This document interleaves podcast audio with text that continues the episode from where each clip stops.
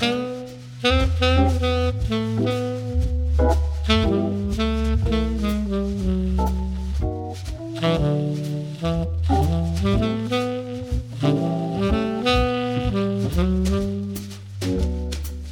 さんこんにちは。T5 ジャズレコーズの清水です。横浜ワイン会ポッドキャスト第6回をお送りいたします。テーマはオーディオメディアの変遷とハイレゾの聞き方第3回。今回はメディアの話題から派生してあのイーグルスの名盤ホテルカリフォルニアのメディアの違いによる音の違いについてだったりアナログ版を再生するカートリッジや針の話題。そして業界伝説のディレクターによる音のこだわりに関する驚きの逸話だったりいろいろ脱線しながら全く答えのない話題に突入していますがこれらが皆さんがより深く音楽を楽しむオーディオライフのほんの少しヒントになれば幸いです。お送りするのはレコーディングエンジニアの斉藤隆之さん。プロデューサーマネジメントの大谷智弘さん。そして私 T5 ジャズレコーズの清水の3人でお送りいたします。では横浜ワイン会ポッドキャスト第6回オーディオメディアの変遷とハイレゾの聞き方第3回をお楽しみください。アナログといえば全然話またずれちゃうんですけどえっとあれは多分そうなイーグルスのホテルカリフォルニアだったと思うんですけどアルバム昔聴いた記憶でホテルが出て割と初期に CD 化されてるんですよね。で CD になって初めて聴いてなんてひでえ音なんだろうなと思ったんですよ。うわひどいな CD の音ってって思ったのね。でそれ以来デジタル化されていいと思ったことが一度もないんですよね。もう何回も聞いてるのだからあのリマスタリングが、えっと DVD オーディオにもあれなってるんで聞いたし、SACD も聞いたし、そういうこうなんていうんですかねこう新しくなるたびに、まるでマイルスのファンの方のように 新しいものを聞いてたんですよ、でその度にね、自分の聞いてるのと違うな聞いてるのと違うなやっぱアナログで弾かなきゃダメなんだなって、でかなり長いことアナログプレイヤーなかったんで、でまあ数年前買ってアナログプレイヤーを買い直して、よしこれでアナログが弾けるんだと思ってアナログ聞いたんですけど、まあ大したことなかったっていうね。結論で今言うとね。なるほど。だからその時の印象ってすごい印象ってすごいんだよ印象ってすごいなっていうね、あのあのねイーグルスのそのホテルカリフォルニアでいうと、やっぱね僕の知り合いが DVD オーディオを持ってて、えで僕がちょうど SACD 買ったんですよ、ええで聞き比べようって言って、僕ん家のオーディオで聞いたら、うん。これがねもうなんでこんなに違うのかっていうぐらい音が違ってて。あこれちょっとね今度大家さん家で聞き比べたいですね。あ うちとか SACD 弾けないんだよね今。あ嘘今マジ SACD で弾けないんですよ。あそうなんだ。そうあのし SACD プレイヤーねえっと捨てちゃったんだよね。ああそうなんですユユニバーサルプレイヤー。ああなんだ。いやでもね SACD いいですよ結構。よかった、DVD オーディオ硬くなかったですか？DVD オーディオ？なんかね、なんか僕の印象でね変にリバービーだあリバービーだったんだ。えー、あそうですか。なんかね、何それみたいななんかあんま奥行きなくなっちゃってなんかこう硬いというかそっけないというか、うん。なんかそんな柔らかさがない柔らかさがない感じの音源になるような総じて DVD オーディオがなってるような気がするでそれが印象だけど。な SACD になったら、うん。またね昔のちょっとアナログに近いような音にちゃんと仕上がってて SACD 結構良かったです。ね、うん。あでもそれあの持ってきますよ。そしたら、うん。その通知ャの普通のハイブリッドなんで CD も入っててうん。CD の音もちゃんとその SACD の音とほぼ同じ方方向のこの音だったんでちゃんと。で何かどの番だったか忘れちゃったんですけど1枚中古でまあレコード普通のレコード持ってたんですよね。いわゆる。イーグルス？イーグルスね、うんで重量版が出ててうんそれが2000円台だったんで、うん。欲しくなってしまい買ったんですよ、うんねもう大体結論も見えてると思いますけど。で聞いてみたの、うん。中古版の方が良かったっていうね。それででもで見たらこれは話多分ね清水さんでもしてると思うんですけどずいぶん前に。あのー溝のうん。なんていうんだろうあれだから深さになるの？これ全然違ったんだよね、ああい要はあれですよね。アナログ版見た時にこう幅が違うっていうや幅がつでしょ？違うんですよ。うんでいいと思った方はやっぱ広いからこう、うんつうん。最後が少ないのね深い、ああそうかそうか。う。ん。あ全然違うと思って、そしてあのー多分ね音のいい方はねスターリングサウンドなんだよね。へカッティングがサイン見ると。でその重量は違うんだよね。あそう。うん。うん。あれバーニングランドマンじゃないかな。わかんないんだけど。ちょっとどうかわかんないんですけど、僕もあんまり詳しくない詳しくないっていうのはいつもサイン見るんだけどあのローマに。だい掘ってあるからあんまりよくわかんないんですよね、うん。だからああ全然違うんだなと思って、ちょっとねまあアナログ版って深くて面白いなっていうね 話なんですけど。楽しいですよね。本当楽しい。でもアナログ版で言うとなんか最近針とかカートリッジとかって皆さんどうしてるんですかね？あるんでしたっけまだ？ありますよ。うん。普通に。普通にっていうのは手話っ変かもしれない。けどて作ってんでしたっけ？あ手話は作ってないですね。ですよね、はい手話は作ってない僕もこれ最後かなと思ったカートリッジを買ってから針どうしようかなとずっと思ってて。えそしたらなんか日本のどっかのメーカーがなんかその五感の針を確か売ってて。そこでね2回ぐらい買ったか長岡とかまだあるん長ですか？岡じゃないですかな長岡じゃないです。長岡じゃないんだ。長岡ありますねまだね。長岡まだあるんだ、うんえー、カートリッジしかもね なんかオリジナルより良かったんだよなそれ また。針が。五感の針が。あーオリジナルよりいいでしょうね。手話が本当にいいのかどうかかなり微妙なところも僕の中にはありますけどね。いやでもね僕が買ったあのうん。V15 ってやつか一番最後のモデルなかなかいいですよ。僕の持ってる本に手話10種類聞き比べみたいなのがあったけどね。年代でね。あそう。あそう。え手話でも別にねあのなんかいまいちだなと思うのもありますけどね。ーうんカートリッジね。安くないんでねそれもね。なかな安かくないですね。比べられないですよね。あの。でもさっきのインシュレーターに比べるとむしろ安いぐらいかもしれないですよあ確かに。ね。あのーそうかもしれない、カートリッジ。うーん。確かにね。変えてみようかな今度。一個ね えっと僕は普通にあのデノンのやつを使ってるんですけど、うん。あの一回変えてみたんですよ。オオーディオテクニカかなんかのうん。楕円系のやつかなんかに変えてみたんですけど、うん。全然良くなかったんだよね。これ的にはね。あの好みの問題が出てくると思うんでさすがに。だから何とも言えないんですけど MM ですか？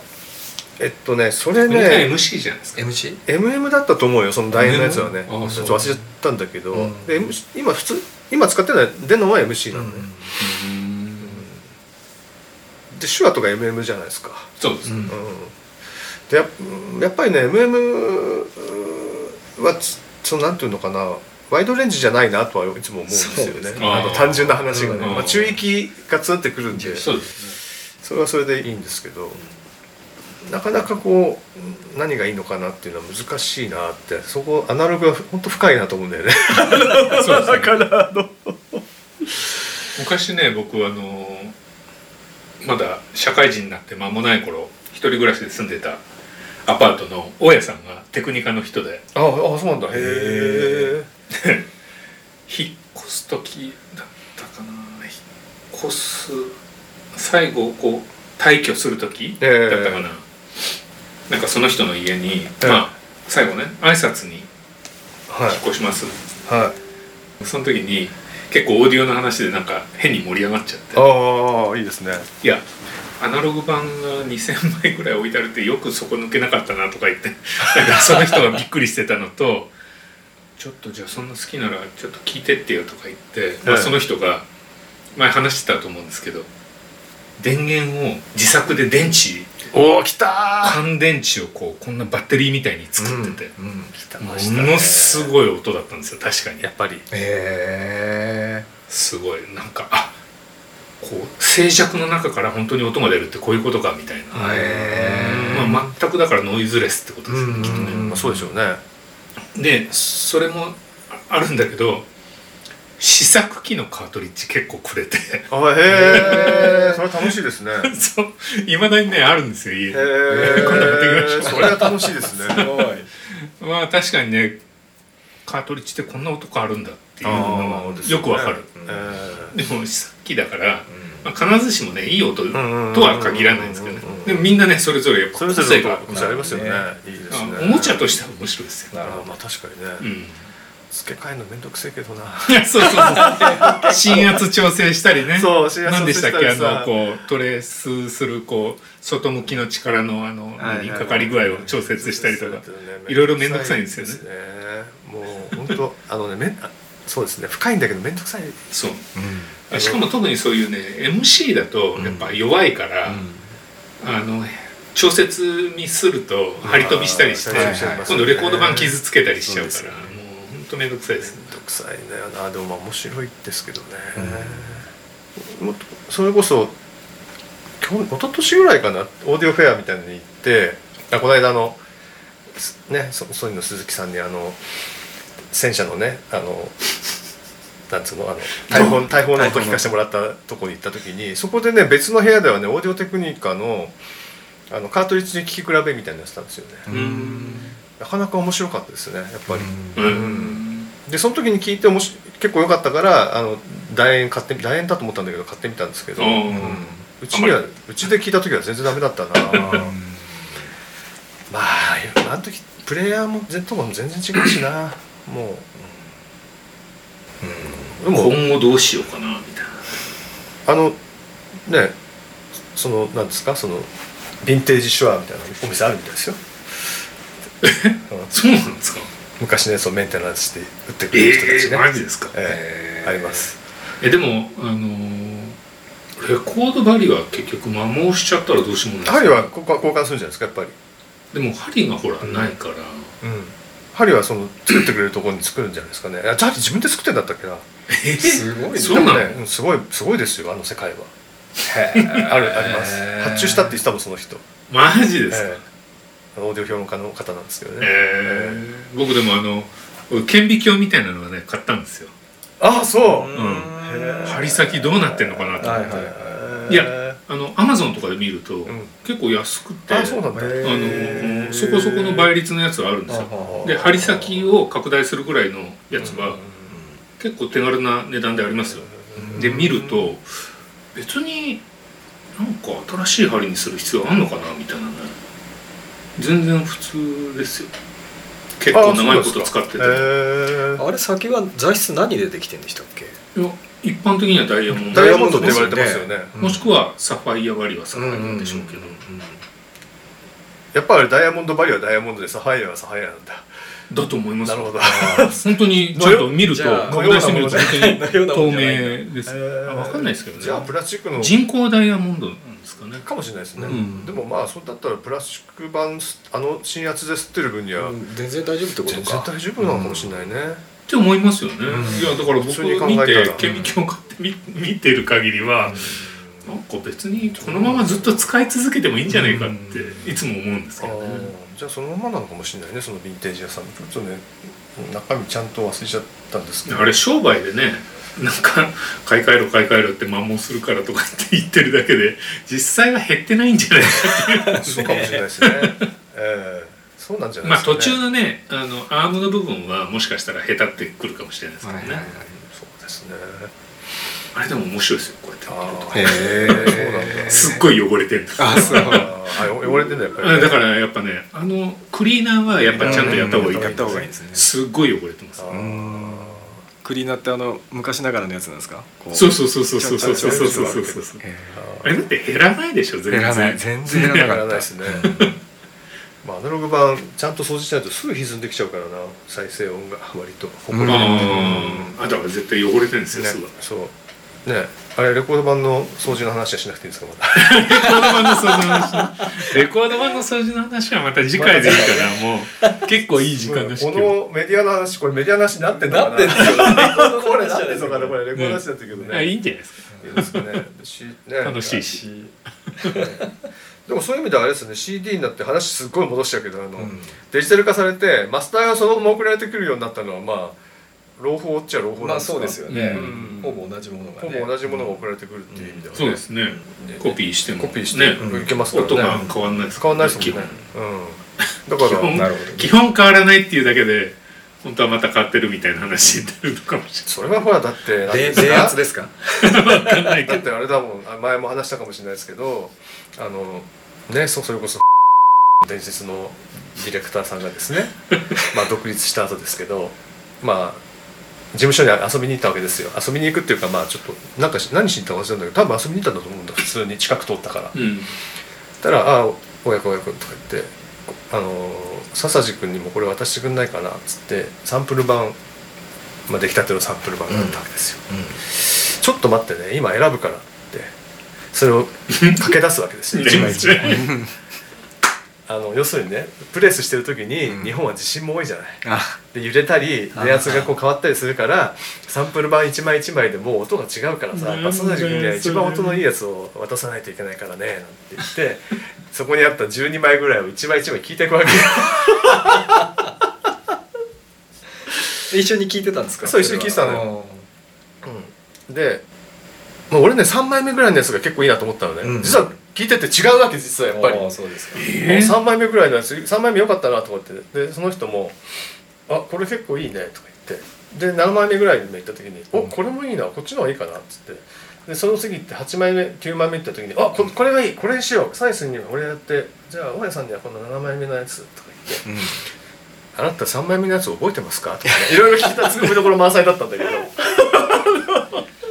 でもね 確かに音はね違ったんだよね、違うでしょうね。だからねうん。本当にオーディオって恐ろしいなって思ったんですよ。なるほど確かに違うわと思って。まあただですよ。そうやってダダダダダダダダって聞いてったから、まあ、違うなとは思ったんですけどだからって他の方が悪いっていう感じはあんまなかったですけどね、あこれひでえ出来だなっていうのはなかったけどな、ただねまあやっぱりこれぐらいこだわんなきゃダメなのかもしれないな。ちょっと思い思いましたけどね。なるほどね。と思ってかでもそれはどうどうなんですかね。バンの問題なのかもしかしたらその、ん。ねプレイヤーの入り方の問題っていう可能性もまあいろいろ複合的でしょうね。ね書き込む時のその補正だとかなんか。だってやっぱ回転高速で回転するものだから、うん信号を100%読め読み取れない時に結局補正して、うん。まあそれがやっぱり音の差になる可能性もあるわけじゃないですかね。まあ似たようなことスタジオでやってたよねとか言って。やってたやってたよ中野さんとかやってましたもう。そんなことやってたんですか？やってました。もうえ。ー辛かったね。おも面白いんだけどいい加減にしてほしいなと思う時時も間がねやっぱりね。いい加減。え。ーだからあの究極いっちゃうとやっぱり常にそれもそこもつきまとうんですよ再生環境とか、うん。この後の作業のことを考えるとあんまり意味ないんじゃないかっていうねことがねこう頭の片隅に出てきちゃったりするんですよね、いやそうなんですよね。僕もだからいつも思うんですけど、ん。こうオーディオのそのねさっきのインシュレーターからそういうバンのあれからいろんなこう細かいところも気になるけど、うん。実はこういう部屋の環境、聞いてるところうん。壁の反射音とか、そういうところの方が実はでかいですよね。壁の反射とみか生んなあんまり活ノイズとかの方がでかいですよね。あんまりそんな気にしなさすぎじゃないそれみたいな。うん密閉空間まず作んなきゃみたいなそんな細かいこと言うなりますね、まあ、だからオーディまあだからオーディオファイルとかで部屋までちゃんとやってる人は偉いんだよねやっぱな、だってまあ極端な話レコーディングスタジオと自宅で弾くのの差ってやっぱり生活ノイズの違いが一番大きいんじゃないかなっそうですねて思っちゃうもんね。うんだからこれノイズ全部除去しノイズってもう。ん。単純にねそので電磁波とかそういうレベルじゃなくて、うん。単純に防音して聞き合ううんスタジオとあんま変わんないよね、スタジオなんか別にそこまでやってないしさ、ん。あんなでっかいボボコボコしたコンソールがしかも目の前にね。共振しちゃうような材で作られてるうん。コンソールがドカーンと置いてあって、そう。みたいな。だからそれは本当いつも僕乃木坂の